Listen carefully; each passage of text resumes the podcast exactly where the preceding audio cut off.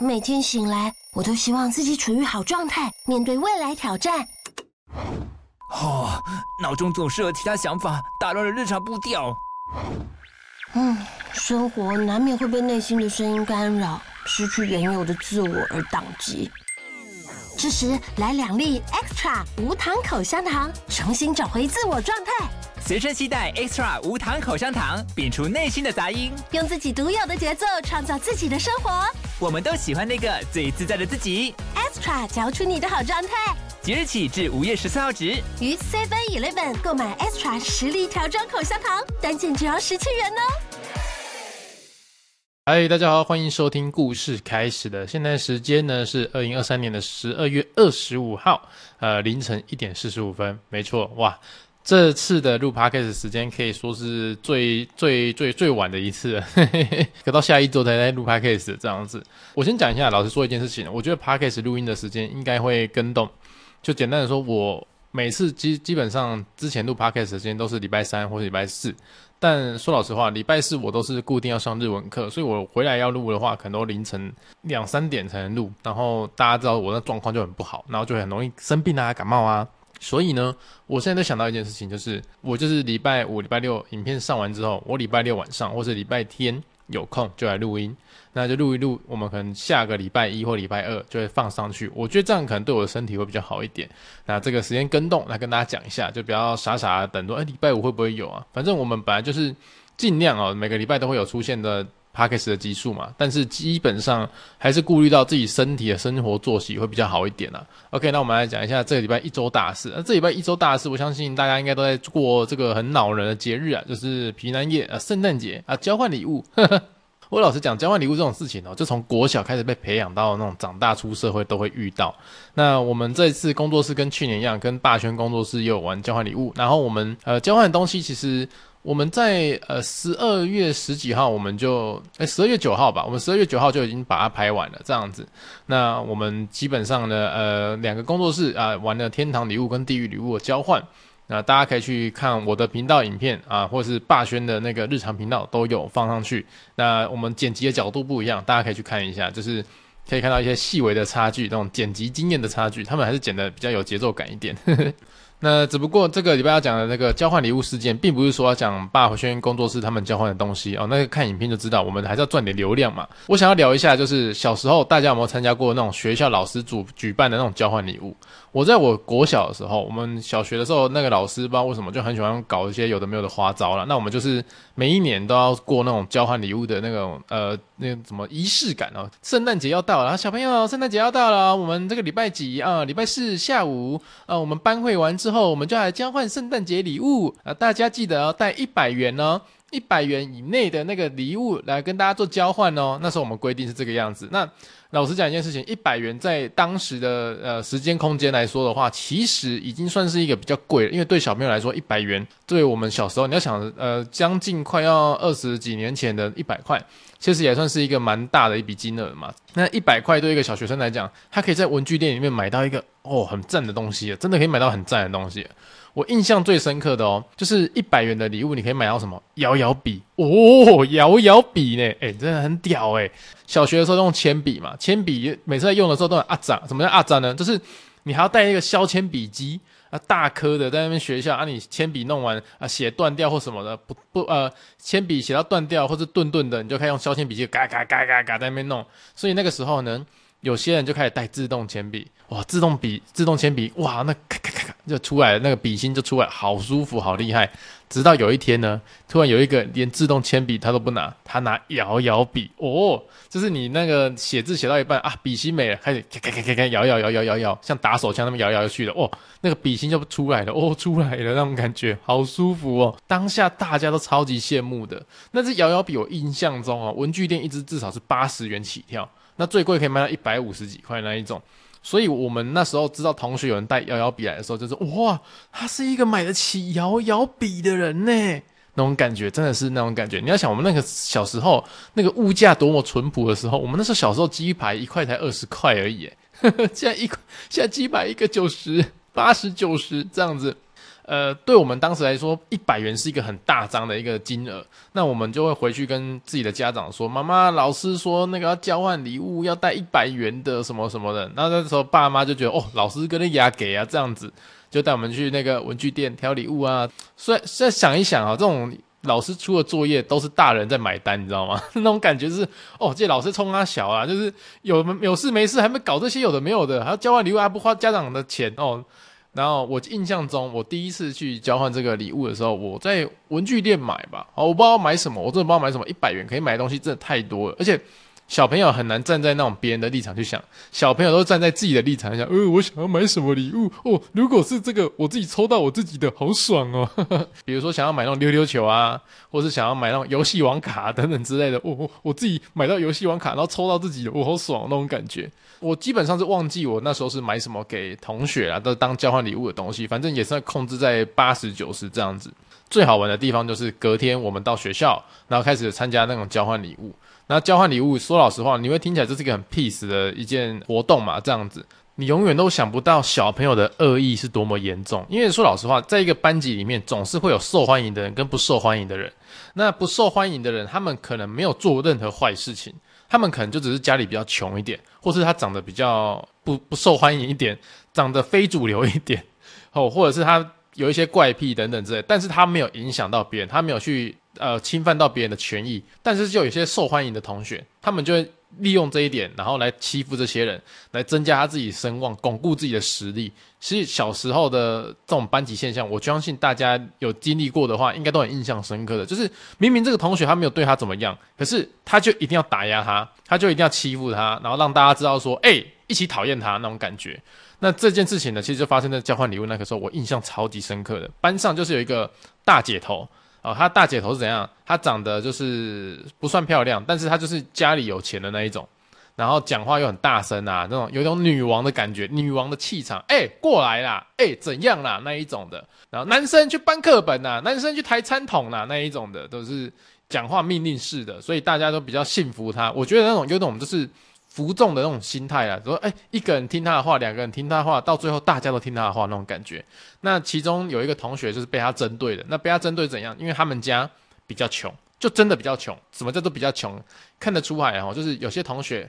换了新学期的时候就会换新衣服，但是有些同学哦，新学期的时候，诶，他还是穿旧衣服，就是穿哥哥姐姐的啊，或者是亲戚的啊，就是亲戚给他的，你可以明显的看得出他的衣服已经被那种漂白剂洗到褪色再褪色，红色洗头变成樱桃红，接下来变粉红色，然后接下来快变樱花红的那一种，然后或者是蓝色的衣服哈，明明就是水蓝色，然后洗到最后已经变淡蓝色了那一种，洗到快变白色了，这样子的同学就是比较。我我我我可以讲，如果以大人的身份来讲，我觉得他比较跋扈的同学哈，比较这种呃有财力的同学，会去对于那些穿的比较清寒的同学，就是有一些那种呃权力上或者是那种言语上的霸凌，就这个样子。那这件事情在我们班上其实默默都在酝酿当中。结果那一次的交换礼物呢，就发生了一件非常有趣的事情。在大家在抽礼物嘛，比如说来一号先上来，然后一号抽，抽到下一个就是几号，然后接下来二号抽，下一个是抽到几号这一种，就是轮流轮流轮流这样抽那个礼物。结果到最后抽起来，那个跋扈的同学一抽起来，然后说谁谁的礼物是三十七号，谁的礼物是三十七号，然后三十七号就举手说这是我的礼物。结果他抽到那一个就是那个家境清寒，每个每天都被他欺负霸凌那个同学的。然后当下我们全部的人都在想说：“哇靠，太精彩了吧！怎么会有这么这么这么刺激的戏码在我们面前发生？一个平常霸凌别人的同学，然后他居然抽到他霸凌的那个人礼物。然后当下哦，那个霸凌的人他也是整个傻眼。然后他傻眼到他去把他礼物拿过来，当场就直接把它拆开。因为我们老师说，大家把礼物拿到之后，回到座位上坐好再拆。”他是当着全班的面，然后在讲台上就把那个礼物拆开，然后他一边拆一边就说：“如果你的礼物很烂的话，我就不要了。”哦，他就这样讲。然后我们当下就想说：“我靠，你在老师面前讲这种话，这样这样这样可以吗？”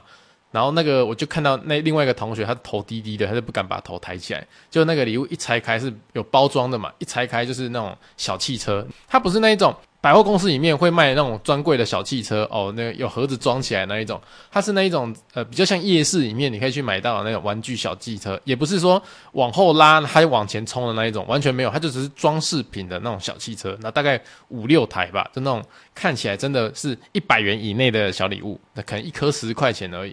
然后那个女生一看到就就直接说：“这么烂的东西你敢送？”就是她马上讲出这种话，然后在全班面前讲，哇！全部瞬间都安静下来，然后送礼物的那个同学也是头低低的，不敢讲话。这时候老师就说：“好好好，大家回座位，回座位。”我不是说回座位才可以拆吗？就回到座位之后呢，大家就是呃，经过一轮，大家都拿到自己的礼物了。然后老师就说：“来哦，大家现在可以自己玩交换礼物哦。就是如果你拿到礼物，你觉得你不需要，或是有其他同学很想要的话，他可以拿他的礼物跟你交换哦。但是大家记得哦，就是一定要是讲好的，不可以用抢的，或什么的哦，这样子。”那老师会讲这个规则，就是让大家自己彼此都有台阶下嘛。就是如果你真拿到你不喜欢的，然后又有人想要跟你换的话，那当然就是也是一个美事啊。就是啊，至少大家在圣诞节的时候可以拿到自己想要的礼物，这样也不错。所以那个时候全班就开始躁动起来，说：“诶，我要跟你换礼物，我要跟你换礼物，我要跟你换礼物。”这个样子。可是在我眼中，我就默默的看到一件事情发生，这件事情印象到深刻到现在，就是。那一个抽到小汽车的那个女生，她就走到那个小汽车的女主人面前，哈，就是她霸凌的那个对象面前，就跟她说：“这个还你啦！”然后就把它丢下去，然后就说：“我告诉你，我不要这个东西。你现在抽到什么？你拿给我。”然后那个人就，他就把手伸出来，他就他抽到的是一支摇摇笔，他抽到的就是小学生梦寐以求的梦幻摇摇笔。然后那个人就把他的小汽车就丢回去给他说：“这还你啊！你的摇摇笔给我。”就这样子，这是一个活生生的霸凌在我面前发生。但是我小那时候才小学生，我根本不知道怎么去阻止这件事情，或是我在旁边看，我都觉得惊呆，你知道吗？我靠，可以这个样子哦，这种人可以这个样子没心没泪没肝的哦，这是你同学，然后你这样欺负他。虽然说我那时候没有伸出援手帮助他，我也是一个那个助长犯罪成长的一个人，但是那时候真的不知道该怎么办，因为就是一个国小生也不能怎么办了。好了，那。那个时候我记得是发生在小学五年级的时候吧。小学五年级的时候就遇到这样的事情，我没有及时的伸出援手。你知道六年级的时候我就被反噬了，我就真的被反噬了。因为六年级的时候我们班导有没有搞事情，然后这一次呢，他就说什么哦，我们这个圣诞节哈，我们这一次圣诞节我们来做一个那个呃餐点的交换。什么叫餐点的交换呢？因为我们那时候没有周休二日，我们那个年代还没有周休二日，我很老，对不起。我们那个时候每个礼拜六要去上半天的课，真的，对，所以老师就说啊，我们礼拜六刚好就是平安夜哈，要圣诞节，那麻烦全部的小朋友，你们跟爸爸妈妈一起来哦，然后一起来干嘛呢？你们在家里哈自己煮一道菜哈。然后呢，带来学校，我们就是礼拜六呢，就在班上里面，然后吃大家带来的菜，这样子，开开心心的过圣诞节，过平安夜啊，我们就不用上课，我们这半天呢，就是家长会啊，然后带小朋友自己煮的菜来这样子，啊、我就想说，诶这个听起来蛮合逻辑的，而且我想说，嗯，我也常常看那些烹饪料理节目哈，或是中华一番哈，或是那种料理老爸哈，就是想说，嗯，我喜欢煮菜那种感觉，我也想要煮菜，然后我就要煮给大家吃。所以呢，那一天我回去了，很兴奋，跟我妈说，妈，明天哦去学校哦，老师说要自己准备一道菜哦，要自己煮哦，然后你可以帮我啊，我们明天哦叫家长会，然后要准备菜，然后大家一起吃。如果你有空，你就可以来哦。啊，你没有空的话，你教我怎么煮，我就可以。去了这样子，然后我妈就说：“好啊，就教你煮啊，你想要煮什么？因为小朋友你知道吗？才小学六年级，你能够煮什么菜出来，你也不知道。而且说要带到学校跟大家一起吃，你不知道准备热的还是冷的还是什么的，就就就完全没有一个概念嘛。那我妈就看冰箱说：啊，不然冰箱有那种炸鸡块啊，或汉堡排啊那一种，呃，就是你知道材料行、食品行，你可以买到那种很大份的那种早餐店炸鸡块，早餐店那种。”呃，汉堡排你可以把它煎一煎啊，然后带去学校吃啊，跟同学一起分享啊。然后我想说，好不错不错，我喜欢吃炸鸡块，我也喜欢吃汉堡排，那大家应该会很喜欢这几道菜。所以呢，在礼拜六的早上，我们就我跟我妈就开始那边煎汉堡排。他妈七早八早在那边撒撒嘛弄弄弄弄弄那些有的没有的啊！重点是我们班上同学有很多，四十几个人，四十几个人，我总不可能煎四十份汉堡排跟炸四十几块，甚至还要八十几块的那种呃鸡块吧。所以我跟我妈说，啊，不然你就抓二十份，二十份好了，因为其他同学也会带东西来啊，可能就搞得像 buffet 一样，有没有？大家那边吃吃喝喝，也不一定说每个人都一定要吃到一个汉堡排或是什么鸡块啊。然后我妈就说，好啊，那我们就煎二十份的汉堡排跟炸二十块的鸡块这样子。就反正一个班级那么多人，有吃到就有吃到，没吃到就去吃别人的嘛，又没差。所以那天我印象很深刻，我跟我妈两个人哈，就算是一个大人一个小孩，在那边弄二十片的那个煎肉排，也是煎的蛮累的，你知道吗？然后还有炸二十几份的鸡块啊，鸡块就比较简单，下去炸一炸就没了。肉排不能用炸，用煎的嘛。反正七早八早那边弄那些东西，然后带去学校。我还记得我妈弄那种保丽龙啊，还有锡箔纸啊，把它盖好，那保温啊什么的，然后放在锅子里面，然后带去学校。然后带去学校之后，我妈也在现场哦，我妈也有去哦。然后到教室之后，大家就把桌子整个并在一起，像那种 buffet 一样。然后大家开始把自己带的食物放上来哦，就一放上来之后，我开始觉得整整个头我疯狂的慢冒汗。我那时候瞬间我全身在发抖，我就觉得太可恶了吧。太可恶了吧！你知道他们放什么吗？每个人都用买的，每个人都用买的。买什么？买烤鸭，买盐酥鸡，买麦当劳，买肯德基，买披萨，买意大利面，买了一大堆。他妈的，都不是他亲手做的，只是他妈妈亲手拿钱去买过来的食物，然后就端进来到学校跟大家说这是他做的。然后我们老师还在那边说：“哇，大家带的都好丰盛哦！”我整个傻眼了，我说：“哇！”现在怎样？大家不是说要自己做吗？怎么变成又买的？我今天这么早起来，这不做这些到底要干嘛？然后重点是，人家说威特你带的是什么？我就说我我带汉堡肉排，然后还有那个炸鸡块这样子。然后我妈还在旁边说：“哦，对啊，早上起来我跟他两个一起做的哦，大家可以吃看看哦。”说老实话啦，这句话讲完之后，没有人会理你啊，真的完全没有人理我们。我们那道菜哦，我们那道菜哦，没有人吃，no。完全没有人吃。你要想哦，在盐酥鸡、肯德基、麦当劳、披萨、意大利面、烤鸭的面前，你会选择去吃早餐店的肉排吗？你会吗？你会吗？而且它还冷掉了，它就冷掉了嘛，没办法，它就冷掉了。二十几片的肉排就在那边，所有的 buffet 那样吃下来，没有人要吃它，没有一个都没有，一个都没有人动。我整个就是。心灰意冷到现在，我我说真的，想讲到现在的我还可以想到那个画面，说哇，这是什么社会可以打破游戏规则到这种地步，恬不知耻，还敢在那边嘻嘻哈哈的啊，你买肯德基耶，哇，你买烤鸭哎，你怎么那么早就可以买到烤鸭？没有哦，没有，我跟那个烤鸭店老板有认识的，他可以先帮我弄一只出来。我靠，你还可以在大家面前聊这个话题，真的是有够要求的。然后我记得，我真的记得。那天我们带的盘子还是白色大的那种塑胶盘，后来那一天我们是直接带回家，整盘带回家，这是整盘带回家。我瞬间就马上跳回到一年前，我发现那个同学哦，他的礼物被退货的那种感觉，我瞬间也可以感受到说，哦，我的食物被退货的感觉是怎样。反正就是呃，算是一个小学时候想到那种圣诞节都不是一个很好经验的故事啊，跟大家分享一下啊。如果你的圣诞节呢也过得并不是很美好，我相信很多人哦，我真的相信很多人被那种交换礼物这种荼毒哈，这种恶习荼毒到现在，就是你每一年都要花很多时间，你十二月的第一月就是什么找圣诞节交换礼物，你要找的那一种哦，刚好金额又不会太被人家靠背的内容，而且要符合大众的审美观，重点是又要实用。如果不实用的话，也要特别；如果特别的话，也不能太特别，因为太特别的东西，有些人就不敢用。诶，讲到这边，你不大家不觉得很奇怪吗？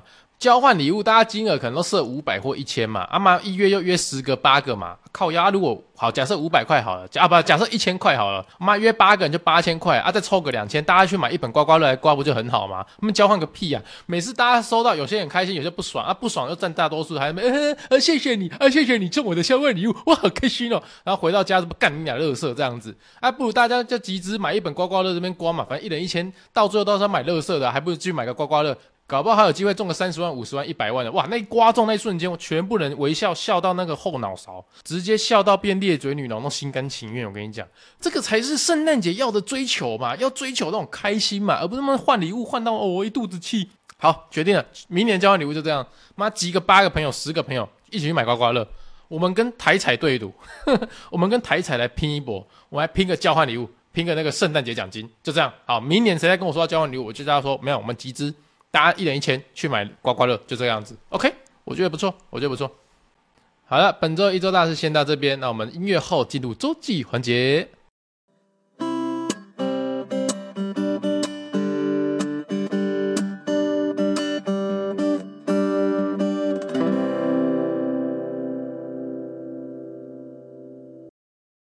欢迎来到周记环节喽。那第一次来的听众，跟你介绍一下我们的这边的游戏规则，就是前半部会来聊一下我们这个礼拜发生的一周大事，那后半部呢会来聊一下我们曾经写过的周记哈。那现在是进行到当兵的大病手记，然后来回顾一下当兵的时候写的周记写了什么东西，然后来复盘一下里面的内容，当时的心境是怎样。那我们这次要念到的是中华民国一百零一年的二月十四号。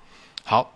在这里是游初班的第一个礼拜，这里的气氛跟作息好像回到了学生的感觉，不禁让我回想到很久很久之前的一个小故事。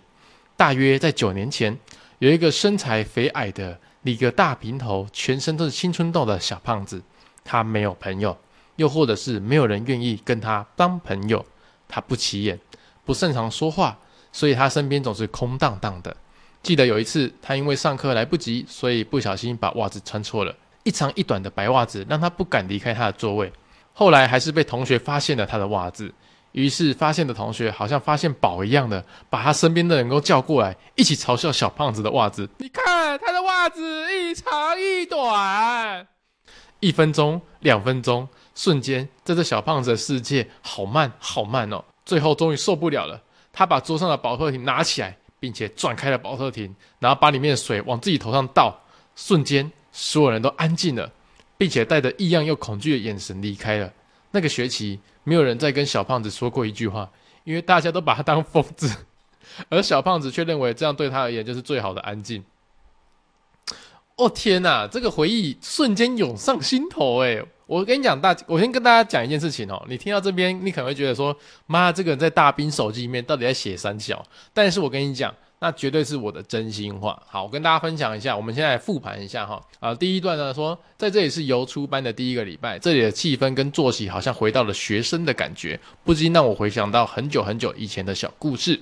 好，什么叫游初班呢？因为当兵的时候是那个后给兵、补给兵啊，啊，我们补给的就是要帮人家加油啊，战斗机要加油啊，或者是坦克车要加油，或是未来打仗的时候天灾人祸的时候，我们都要去帮忙加油的那一种。你就帮我们想象中是那个国军的中游啊，啊，我们是国军的中游。那当然了，做这种加油的工作也不是随随便便就可以做了，反正也要经过一个训练，有那种呃证照考核的那种概念啊，让你知道真正的基础要怎么去运作啊，或遇到危险的时候你要怎么排解危险这样子。所以我们那时候好像几个人哈，五六个吧，被调去那一种游出班上课。那在那边上课可能都要上一个礼拜或两个礼拜，所以那边的上课每天就很像学生生活啊，就是早上起来啊点名跑步，然后运动吃早餐。呃，吃完早餐之后，你就要准备去上课。那上课时间我忘记了，我记得好像可能是八点，然后到下午四点吧，就很像学生作息这样子。啊，下午四点之后就开始去运动，因为在当兵嘛，就是要强身健体，每天都坚持要早三千晚三千的这样子。那在那边的作息就真的很像学生呐，就是你每天就是念书跟运动，念书跟运动，只是你在那边。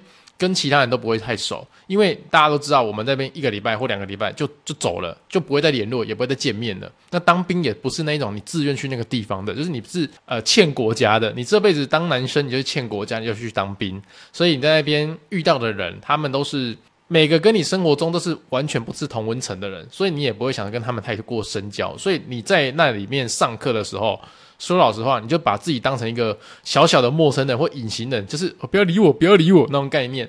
那我就在这边呢，体会到说，诶，在这里的游初班好像让我回到以前一个人的那种感觉啦。所以说，大约在九年前，有一个身材矮短哦，又肥又大平头，然后满脸都长青春痘的小胖子。我跟大家讲一下，那是我国二的时候，国一国二的时候，我国一国二真的蛮胖的。我是我之前有讲过嘛，我小学的时候就穿大人的 hand Ten size。小学五六年级就穿大人 Hang Ten size，那国中更不用说了，就是就是更胖了。我记得我国中是一百六十五公分，然后九十几公斤，很胖。就骑脚踏车上课，每天骑脚踏车上课还这么胖哦。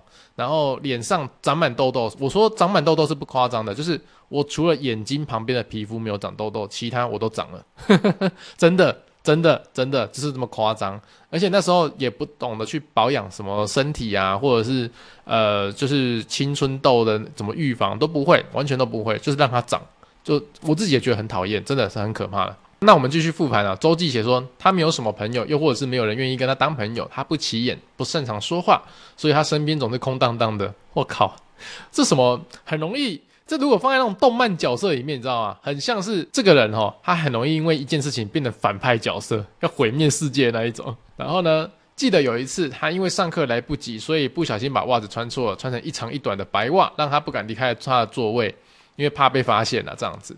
后来呢，他还是被同学抓到了他的白袜子，于是发现的同学像发现宝一样，就把身边的人都叫过来，呃，来啊来啊，然后一起嘲笑小胖子的袜子，然后笑了一分钟两分钟，瞬间小胖子的世界感觉好慢好慢。最后还是受不了了，对，真的是受不了，因为当下我只觉得，干，我就是把袜子穿错，我只穿成一长一短，有什么好笑的？袜子穿一长一短有什么好笑的？那就被人家笑了，就被人家笑了，啊，看他穿错了，好可怜呐，这穿袜子还穿错这样子。好，接下来这个小胖子呢，受不了了，就把桌上的保特瓶拿起来，然后打开矿泉水的瓶盖，把里面的水直接倒在自己头上，啊！真的，我那时候就是这个样子，把。把水倒在自己的头上，因为我不肯洒向别人嘛，我不肯洒向别人。然后我把水倒在自己的头上，然后所有人都安静下来了，就真的安静，他们都安静了，吓到，因为他们都吓到，就说这个人干嘛？他干嘛拿水淋自己？啊，我记得我那一天还是穿那种制服，就是白色的那种制服，呃，就是白色制服啦。然后你淋上去的话，你衣服就会透过去，就看到里面肉色的那种感觉。所以我那时候就是这样做，然后同学都安静了，都不再笑我了，真的。他们都不敢再笑我，因为他觉得我疯了，然后他们就离开我的座位，他们就觉得，干这个人超奇怪的，不要不要不要跟他有关系好了。对，我，我瞬间那时候我就觉得说，这就是对我来说是最好的安静的，因为小时候啦，应该是说国中的时候，我真的没有什么那种跟人家交际应酬的那种概念，真的的，我社会化很晚，我到高中的时候才开始社会化这件事情，不然我到以前哦，没有人教过我社会化这件事情。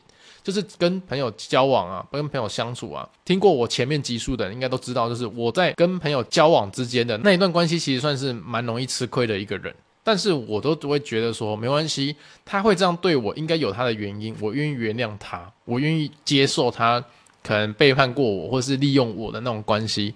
所以我在求学生活，在高中以前的求学生活，包含国小、国中，我都是处于一种就是。呃，依附别人的那种权权威压力之下那种状况，我就觉得我跟这个有权威的人走在一起，我当他附属佣品的一个小弟，或是当他旁边的装饰品小弟，我就可以有一点点的尊严。我是一个这个样子的，当时啊，当时现在就不是了嘛。现在就社会化，就知道自己想要什么。长大之后就会知道自己想要的东西是什么，或不想要东西是什么，这样子比较知道说不要，跟坚定自己的立场。然后呢，那一段时间。我如果受到欺负或什么，我很常就是真的拿宝特瓶往自己头上倒，导致到最后哦，导致到最后那个只要我一觉得不开心不舒服的时候，旁边的反而会呛我说：“是不是要倒水啦？你说要倒水啦？哎呦，神经病哦！”那一种感觉，就是这个样子。所以我不知道为什么哈，这个当兵手记可以让我回想到当年的那个状况，但是我现在想想起来了。可能那时候倒水壶啊，把那个保特瓶的水倒在头上，算算是一种自我保护，就是我已经到极限了，你们不要再，你们我已经到极限，你们不要再弄我了，你再弄我，我想是弄死你哦，那种感觉。我相信，可能有些人他是平安快乐长大，或者是他你们有很棒的外貌，或者是你有很棒的个性，让大家自然而然的很想去靠近你。但是有的时候，有些人他并没有这些的先天条件，或是他本来就不太善于处理这样的人际关系。那他可能受到一点点外界的刺激，就算这些刺激并不是对他有恶意的，但有些人的心理层面就是比较脆弱一点，就很容易有这样的状况。那我相信我那时候做的自我保护，已经就是保护我自己不要去伤害人的最后一个底线了。跟大家分享一下这样的小故事。哇，居然讲一个当兵周记可以扯到这样的概念，而且我完全完完全全没有要讲这件事情呢、就跟我前面讲那个圣诞节的东西，好像有点呼应的样子，你知道吗？这几次小小时候不开心的回忆特辑嘛，我的天呐，哇，这世界真奇妙，周记也可以跟那个这个混在一起，哇，好妙！每次在讲周记的回忆故事的时候，我都会觉得说，诶，怎么跟自己前面的心情都会互相的有一点那个怎么不可思议的连结啊？啊，反正有听过，大有听过很多集的听众应该都了解我在说什么了。好了，那本集的周记就到这边了，那我们接下来进行 Q&A 问答环节。好，Q&A 问的环节呢，就是你在 Apple Podcast 留五星好评的话，我们当周就会抽前面十位的人来念你的回复留言，然后或者是你是安卓体系的哈，或者是你这种 Spotify 的，你可以到 First Story 然后去留言给我，我也会看到哦。好了，那我们从 Apple 开，我们从 Apple Podcast 开始。好，第一则是希望维腾可以念到我的留言。听到上一集维腾说，国小的时候，因为妈妈的保险业绩没有达标，竟掏出自己所有零用钱想买保险，温暖的妈妈。真的是贴心又感动的故事，因为是社会新鲜人，才进入职场五个月就要面临考评，由各部门的总管评分。那因为我是吊车尾的，我也想融入大家，但公司大部分都是爸爸妈妈的年纪了，想开玩笑又怕没有礼貌，想礼貌回应又怕太官腔，想问可以怎么做，并在下个下几个月融入大家呢？哦。这个我了，这个我懂，因为我告诉大家，我出社会的时候，我有一份工作就是在银行里面工作。那银行里面呢，其实蛮多，真的都是那个年纪比我大，可以当我叔叔阿姨、爸爸妈妈的，或者是阿公都有。那这个环境我了若指掌，而且这个环境环境哦，年纪大的环境就是真的很注重一件事情，礼貌，真的要礼有礼貌。我告诉你哦，你不要怕说你很礼貌会很官腔，我告诉你有礼貌。总比没有礼貌好。你开的玩笑不一定每个人都可以接受，但你有礼貌的话是每一个人都可以接受的事情。如果你是真的想要融入大家的话，呃，第一个，比如说，呃，我假设啊，你在那个部门的环境，你可能会遇到经理啊或什么的话，第一个，所谓的礼貌，并不是说你讲话用官腔，而是记得打招呼。遇到经理就说经理好，好，遇到副理副理好，遇到协理就协理好，你这是讲那种很大声、很有精神，你不要觉得。在别人面前说，干你这样好怪哦！你这样这么有礼貌，这么讲话那么大声打招呼，你好奇怪。我告诉你会觉得你奇怪的人哈，他一定这辈子升不了官，真的，我认真跟你讲，因为职场上就是要被看见才有机会有下一个机会，你懂我意思了吗？这听起来很老舍，但是这是真的。呃，我们在银行业上班的时候，都会要求哈。只要看到人，早是早上八点上班嘛，早上八点上班，只要看到人就要打招呼。我那时候就觉得很怪，你知道吗？就说干嘛打招呼啊？点个头或什么的，你又跟我不同部门，我根本跟你打招呼。可是呢，进去上班之后才发现说，诶，你每天早上跟其他人打招呼，其实你心情也会变好。认真讲，就像我们签到的时候嘛，我们那时候没有打卡，是用签到。那我们签到的时候，大家有的时候都会挤在那种七点五十九分哦，全部人都那边签到，可是就是会觉得突然又在在那边签到又很挤啊，哦，快点五十九分了，赶快签签名签快一点，签名签快一点。可是那个时候瞬间大家也会热络起来，然后打招呼说哇，你也迟到，你也迟到，明明就是大家阶级不同啊，哦，经理也迟到了，然后协理也迟到了，副理也迟到，但是就是互相会打招呼啊，副理好，呃，副理说好，等我等我，我要签名啊，协理好啊，等等等我等我要签名签名哦，大家就是看到人哦。打招呼，我觉得那是一个让人家精精神好起来，跟记得你的那种感觉。你不要怕被记得，在职场上不被记得才最可怜。认真的讲，所以呢，那如果你已经跨过这一步了哦，接下来进阶一点的话，你记得大家喜欢吃什么，喜欢喝什么。认真讲，有人有办公室呃风俗哈、办办办公室不是办公室的不是风俗，办公室的习俗就是喜欢叫一些点心饮料啊。或者是喜欢叫便当来吃啊，这样子，那你可以贴心一点，记得说，诶，这个人特别喜欢喝哪一家的饮料，或是喝怎么样口味的东西。好，下次你帮忙叫饮料的时候，或是叫点心的时候，你可以帮他想说，哦，记得说，诶，他今天不在位置上，那他可能会喜欢喝什么或喜欢吃什么，你就帮他记起来，帮他叫起来，这样子也是 OK 的。我我相信很多事情哦，就是在学生时期哦，大家就会比较那一种自我一点，就说，哦。我很屌啊，我跟别人不一样啊，我很帅啊，我很特别啊。但是融入职场，并不是要你特别帅、特别怎样、特别怎样，而是你真的是公司的一份子哦。我虽然听起来好像很干话一样，但是那种公司一份子，不是说你要为这家公司卖命、卖血、卖泪、好卖屁眼那一种的，而是你是融入这个群体里面，然后让大家认同你。虽然说你不可能当最厉害的那一个，但其实在一个团体里面，你可以让大家和谐的相处，那才是最重要的。好，这是我的建议啦。好，下一位是阿慈，他说哈喽维腾，我这星期刚结束格数露营，真的很苦诶，教官超凶，但后来才发现他们人都好好哦，只要是只是一定要扮坏人啊，不然我们不会听话啊，毕竟都是国中屁孩。抱歉这么晚才听，因为最近没办法用手机，一拿到手机就马上听完留言了。哦，辛苦你了，阿慈，呃，可能应该最近要考试或什么的吧？那呃，我知道每个教官都要当那个黑脸白脸啊，但有时候就是你知道不爽。就是真的不爽，付钱去被凶了，不爽。好，下一个就是哈喽维腾。我前几天看到尊的影片，看到有人留言说他从小看尊的影片长大。尊回他说没有那么夸张吧，但仔细想想好像这张没有错诶，毕竟从小学看到现在已经大学了。我靠，我靠，这么这么壮观吗？然后在听你的 podcast 的时候，想到我也是从小关注维腾到现在，维不信剧场、不要笑当兵的人、维姑维腾姑姑的鬼故事，通通都是按时追到完结哦。再跟维腾转战 YouTube，然后再到 podcast，发现维腾也算是陪我长大的呢。刚好也是从小学到大学。老实说，有人跟我说，如果是我看你的东西长大的，我看维腾漫画长大，我是可以接受这件事情，因为毕竟我已经在这个行业十三年了，十三年呢，就是。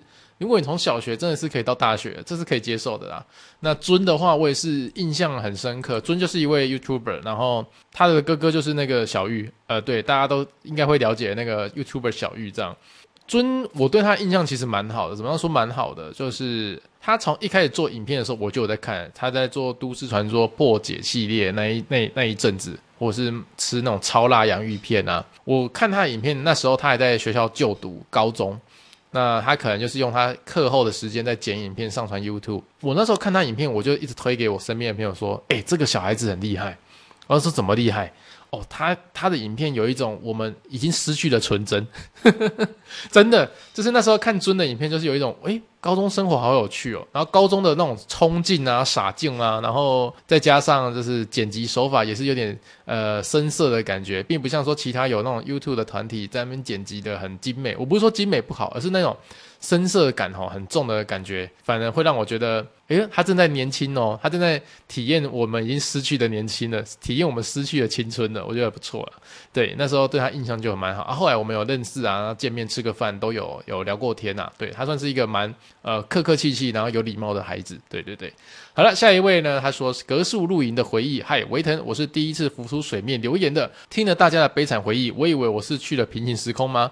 呃，在我印象里，格数露营比较像是校外教学或是毕业旅行的美好回忆。还记得那时候很怕冷的冬天，但完全没有什么痛苦的回忆哦。可能大哥哥大姐姐下马威装得很凶，也只是一开始啦。我也喜欢跟大家搭帐篷、挤帐篷、野炊、玩游戏、萤火晚会等等。那题外话，那时候带队的大哥哥有点微晕哦，私下都会偷偷交换讯息联络方式，私聊了一阵子，后来就没有联络了。现在还是 FB 的好友。那回头看，发现可能是我对小时候的回忆有一些厚厚的滤镜吧。等等等等，来来来来来来来。你前面讲那么多说话是平行时空美好的回忆，结果后面讲到说什么带队大哥哥有点微晕船是怎样？是怎么样？还偷偷私下交换联络方式是怎么样？还私聊了一阵子是怎么样？哎，国中生跟大学生，啊，那唔丢哦！我不管你的性性别性取向是喜欢男生女生，因为我不知道你是男生女生，我不管哦。但是这种感觉很不妙哦。哎，你前面开心的回忆就是因为有大哥哥啊。哇，这个这个大哥哥这样不行啊！哦，那怎么可以让小朋友晕船呢？我这个犯法啊！啊，好险你长大，好险你那时候没有被他怎么样，或者是你们两个之间没有怎么样的关系啊！我觉得有这样子小小甜甜的回忆是不错啊，反正没有进阶到下一步是安全的啦。好。那下一位他说第一次留言献给维腾，最近才发现维腾有 Podcast，立即从第一期开始听。那毕业旅行跟穿情敌一样的衣服，还有电影院骂人，真的笑疯了。那问答讲到父母的时候，我也一起哭了。听 Podcast 好像跟维腾变成了朋友，希望可以持续更新。好，谢谢这位朋友，我们是持续更新，真的会努力持续更新。然后下一位是我是六月三号的苗栗爆气女孩。我从偷听石头绿那边知道你，到第十七集的时候感触好深。加油这句话真的让人觉得自己做的还不够多啊！气爆发生后，我的爸爸和奶奶都在意外中离开了。现在呢，我也是很努力的复健，常常听到加油这句话，让我觉得我和维腾你一样，已经很努力了。还有对家人的爱也要及时哦，也要祝福维腾你跟你的亲人身体健康，持续带好听的 Podcast。哎，啊，我念错标题是六月三号苗栗气爆女孩，这是什么什么意思啊？所以你是在一个气爆过程中发生的一些不好的事情的人吗？我靠！我靠！我看到标题我吓到诶，苗栗面店气爆炸裂，祖孙三人严重灼伤，转院抢救。我的天哪！这个是我跟大家温习一下这个新闻，它是今年六月三号发生的事情。苗栗市呃的一个商圈，一个牛肉面店在六月三号发生了严重的气爆，造成四个人轻重伤，包含业者的祖孙三代。以及一个路过的廖姓女子，那当下呢，廖姓女子遭喷飞的碎屑割伤脚部，然后包扎后就没有大碍了。但祖孙三人则是严重烧伤，其中的一个五十七岁的呃业者，他是送到综合医院治疗，昨天宣告不治了，在六月三号宣六月四号宣告不治。哇哦，我的天呐，你是你是跟你的爸爸还有奶奶一起发生的这个不幸的意外，然后现在就是剩下你一个人在孤军奋战的跟健康拉拔，呃，在拔河中。我想我就不用讲什么屁话，说什么早日康复那些的，因为我觉得讲这些都没有用。呃，讲再多比不上就是你自己跟自己奋斗，然后让自己好起来这些。我我相信你会越来越好的，因为毕竟听我们 Podcast 的都是一些很厉害的人，嗯，真的很厉害的人才可以找到这个地方，然后听我这个很厉害的人讲故事给你们听，赞了。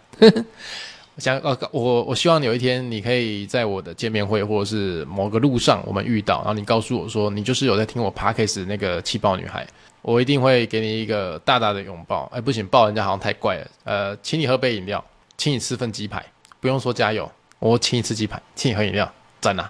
遇到的时候要讲一下哦。好，下一位呢？他说：“爷爷被念到路。”Hello，维腾你好。遇到广告我都有乖乖看完哦，我最棒了。好奇维腾跟菜菜告白的故事，我也想听听阿腾跟霸轩小美认识的故事。下次如果再偶遇，再请你们吃一分糖绿茶跟鸡排哦。呃，我跟菜菜的告白的故事。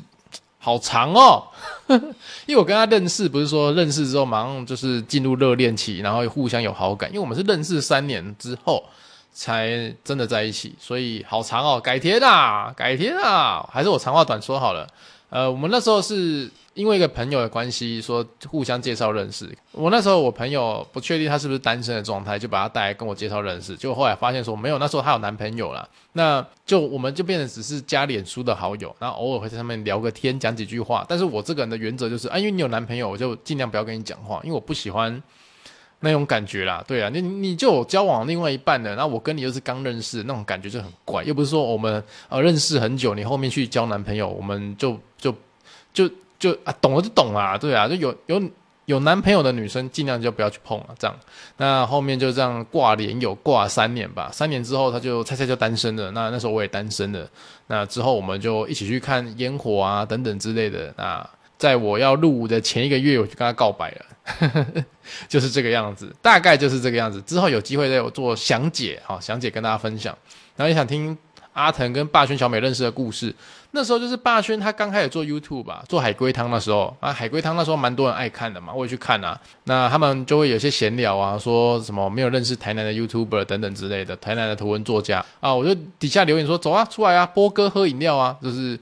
我是觉得他们蛮有趣的啊，我想说他们应该可以当好朋友这样子，所以呃，我那时候就留言那，霸轩就 OK 啊，要见面啊，聊天啊，呃，就就这个样子，就这样认识的。其实我觉得就是缘分啊，缘分啊。好，那下一个留言说国中露营好怀念，听完露营这集好精彩啊，回忆整个涌现呢。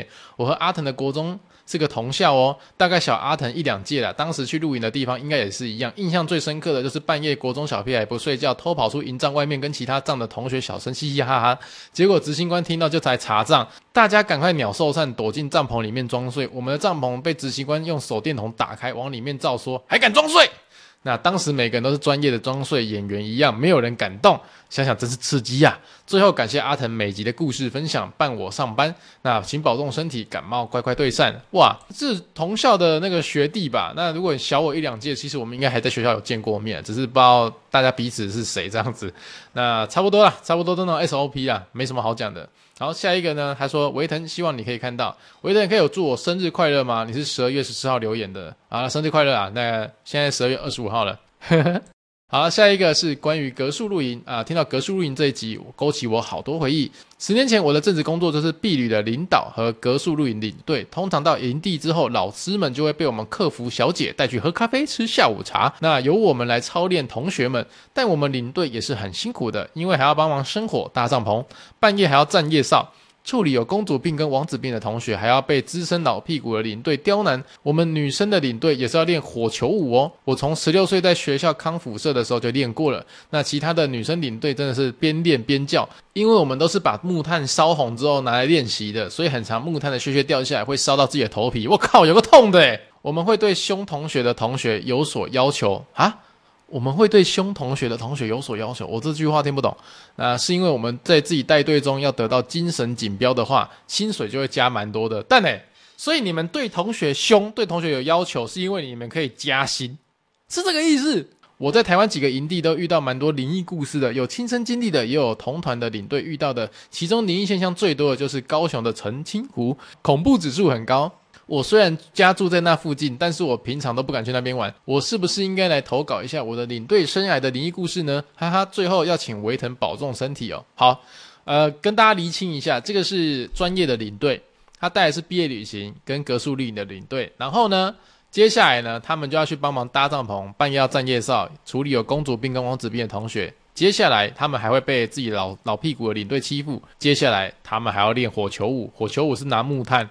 烧了火，然后这边甩，所以那个木屑会掉下来烧到自己头皮。重点来了，大家听到重点，他们会凶同学，对同学有要求，是因为拿到总丙拿到总锦标好的话，他们的薪水就会变多。哎，拢是为了钱啊，真正是为了钱啊！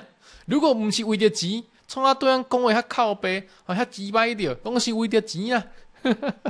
哦，说穿了，哎呀，这样懂了吗？大人长大之后就知道为什么要凶我们了嘛，啊，为了钱嘛，OK 的啦。那说澄清湖附近有很多恐怖的故事哦，要来投稿一下啊，欢迎欢迎，真的欢迎。我们现在很需要呃振奋人心的故事哦。你我觉得你这这个留言不错诶，那真的是为了钱，大家才会那么认真嘛，对不对？OK 的，我喜欢，我喜欢啊，可以可以可以，这个诚实，这诚实是美德，我喜欢。好了，那我们现在进那个 First Story 的留言哈。好，First Story 的留言呢，它是微微留言的。维腾你好，越听到越后面才发现，原来我是从维腾一开始就 follow 的诶。从高中开始，FB 崛起，然后会追踪一些我看毛毛虫的啊，我也关注一些一个会吃菜就会生病的狗狗，结果知道那才是兔兔哦，就是维腾我的粉丝团了。那根本维腾是一直陪我成长、度过念书的工作的时间。那自己听到维腾要用自己的零用钱跟妈妈买保险，超级贴心跟窝心的，但也让我鼻酸了。哎，怎么会有这么有心的小暖男呢？会继续支持维腾的。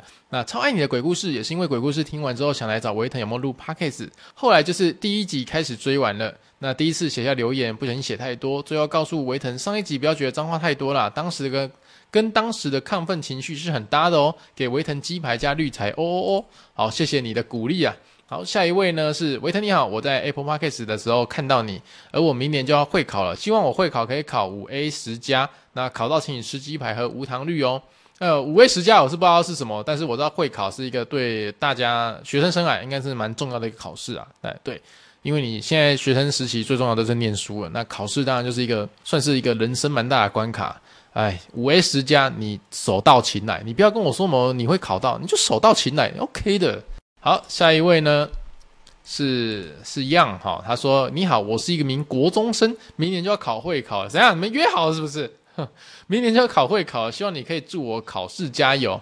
不用加油了，我告诉你，稳扎稳打的念，好，按照自己的节奏的念，懂的就懂，不懂去把它搞懂，或多做一些练习题，你可以的啊，不用说什么加油，按照自己的节奏，相信你自己的能力，你可以的。好，下一位是碰狗哈。高中最讨厌露营的，还要准备表演。当年下雨，还把大家集中在一个地方，引起流感。当时规定班上几个人发烧就要停课，同学轮流发烧，直接停课两周，补课补到好累。哎哎，停几个人发烧就要停课，这个我是没遇过这个规则诶，但是补课补到好累，真的是两周，两周那个是补到疯掉诶。好，下一位他说，呃，为什么 EP 三十三不见了？EP 三十三有不见吗？还是我漏掉了打？我直接跳过一集啊？我忘记了，嗯，那个你不要在意啊，因为我们没没有删掉什么东西，很认真的。好，下一位呢？他说我是马来西亚的听众哦，我喜欢一边运动一边听维腾的 Podcast，因为咬字很清楚，听起来很容易。哦，谢谢你，谢谢你有听到我的这个用心。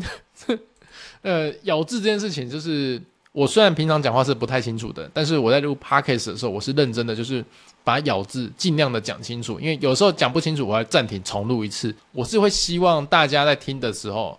不要去猜我在讲什么，虽然说有的时候还是会黏在一起，但是我会尽量去维持这件事情。感谢你有听到这件事情，哇，好好好开心哦。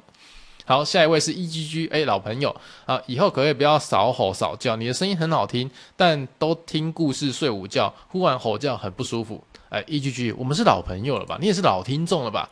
这件事情真的没办法，因为有的时候我们没办法克制化这件事情。对，因为有时候如果我很温文儒雅的在讲前面那些故事，就会听起来非常的 boring，非常的让人家想睡觉。可能在你睡午觉的时候是一个非常棒的一个摇篮曲，但也有蛮多听众啊是开车，或者是他是在念书，或者是他在带小孩。那如果他不小心在这个过程中睡着了，开车睡着了，或者是念书睡着了，或是带小朋友都睡着了，那是一个非常危险的事情。所以 EGG 啊，希望你可以体谅我哦。有时候我们还是要随着情绪起伏来讲故事的，你不要觉得我在挑衅你，只是有的时候我们还是要顾虑到其他人的感受。虽然说你的感受对我来说也是很重要的，但。我们还是以一个群体，我们还是一个互相友爱的 Podcast 节目，OK？好，OK，那我们这礼拜 Podcast 到这边哦。那如果你想支持阿腾的话呢，你可以去我的 YouTube 频道，随便点开一支影片，然后跳出广告，帮我把它看完，就可以断是对我的 Podcast 小小的那个努力的一种加赏了。我们这边的业配厂商，我不知道为什么，就是大家写信来写得很踊跃，我回的也很踊跃，然后就没有然后了。嗨，为什么我不懂？是因为年末了吗？大家开始没有预算了吗？就是我不了解啦。反正如果你想要让这个 p a c k a g e 持续运作下去，给我一些这样小小的奖励也是不错的哦。或者是你把它分享给你的朋友一起听，也是 OK 的啦。让我们的人数越来越多。OK，好，那我们下礼拜见。祝大家有个美好的平安夜、圣诞夜，拜拜。